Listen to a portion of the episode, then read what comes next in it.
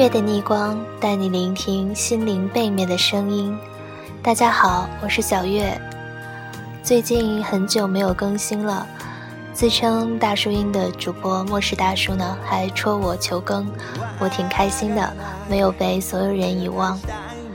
最近小月正逢开学，因为假期很长，很多朋友呢都选择先去旅行，之后辗转返校。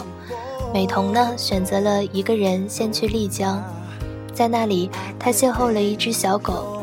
今天我就跟大家讲一讲他和这只小狗的故事。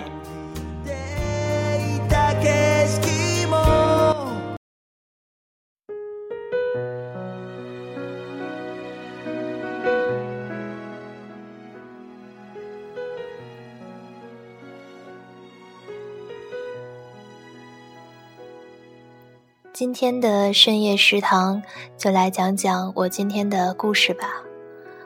我在泸沽湖码头坐了一个小时，那条狗狗就在我身后坐了一个小时，怎么也不走。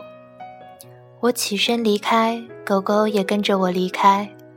我回到青旅，狗狗也跟着我回到了青旅，但是在门口怯怯的不敢进门。我出门去里格半岛吃饭，发现狗狗还是跟着我。路上遇到一只巨大的藏獒在狂叫，狗狗吓得在我身后不敢走。藏獒的主人说：“我给它唱支歌，它就不叫了。”我就壮着胆子唱了一首英文版的小星星。藏獒果然就不叫了，狗狗也不怕了。乖乖的又跟着我走了。路上，狗狗要小便，还羞羞的跑到一边尿完才跟过来。里格半岛那家餐厅晚上不卖饭，只卖酒，我就回了青旅的餐厅吃饭。狗狗看起来也累了，我在吃饭，它就在我腿边睡着了。由于是淡季，我住的六人寝只有我一个人睡。不过现在多了一条狗，这一切真像电影里的情节。它为什么跟着我？我不知道。可能因为我们都是万，只是我是人类，它是狗，但我们依旧可以在路上作伴。丽江真不愧是艳遇之都，只是别人艳遇了帅哥美女，我艳遇了一只狗。后来的故事是，狗狗在我床底睡了一夜。早上我七点半起床去吃早餐，狗狗又跟了过去。昨天喂它火腿肠，它不吃；今天我又试着喂它油条，它竟然吃了。可能是饿了，也可能是跟我建立起信任感了。吃完早餐，我准备去码头，最后看一眼泸沽湖。狗狗吃饱了饭，浑身充满了活力，在我前面撒欢地跑，跑远了还回头看了我一眼，怕我走丢。这个小细节让我的心一下子就化了。到了码头，狗狗就安静坐在甲板上，默默地望着湖水，有些忧郁。我在想，它是不是知道我要走了，心里也会有点难受呢？码头风大。又下着小雨，狗狗冻得有点发抖，我就摸了摸它的毛，它就不抖了。我给它拍照，它会害羞地低下头，但看到我执意要拍，还是配合地摆了 pose。看到这里，你也感动了，对吗？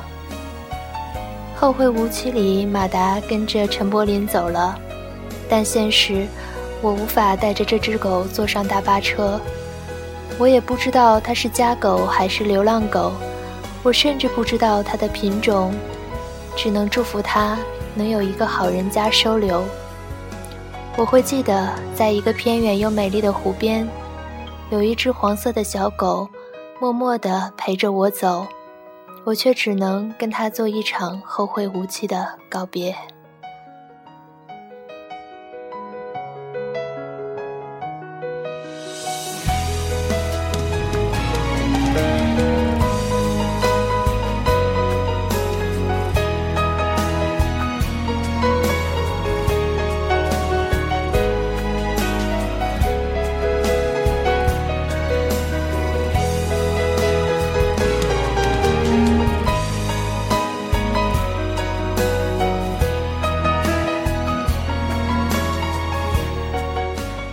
节目的最后呢，送上一首朋友点播的《斑马斑马》，也祝正在转折、漂泊、旅行的人们旅途愉快。这里是小月，我们下期再见。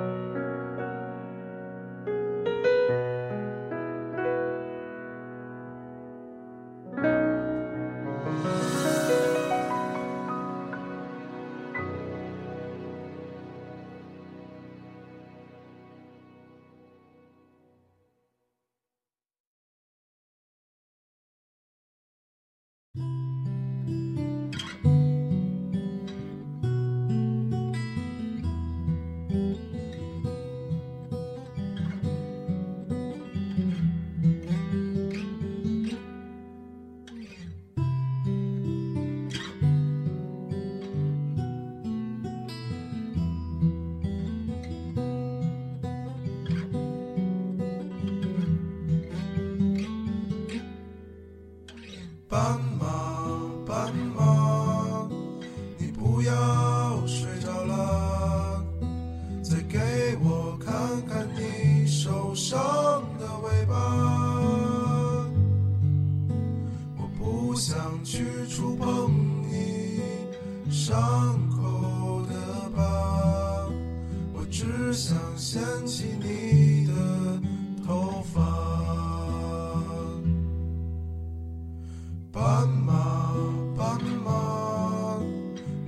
回到了你的家，可我浪费着我寒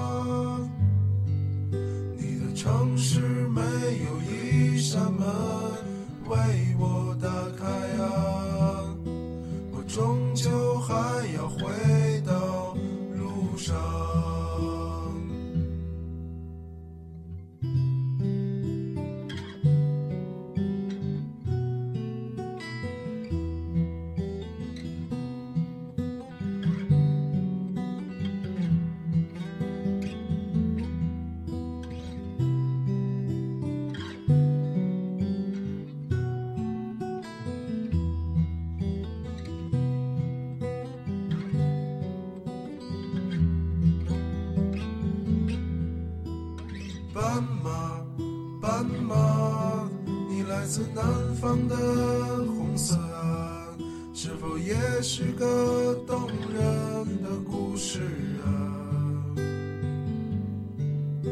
你隔壁的戏子，如果不能留下，只会和你睡到天亮。斑马，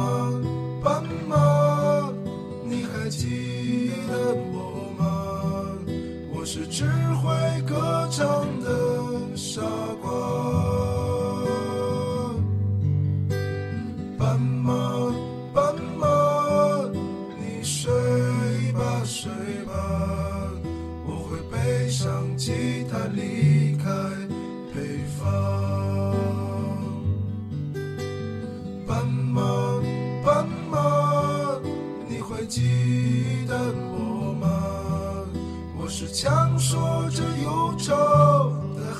孩子啊。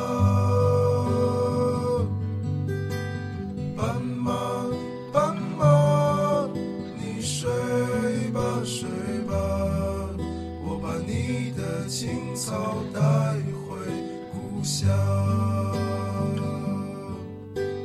斑马，斑马，你会记得我吗？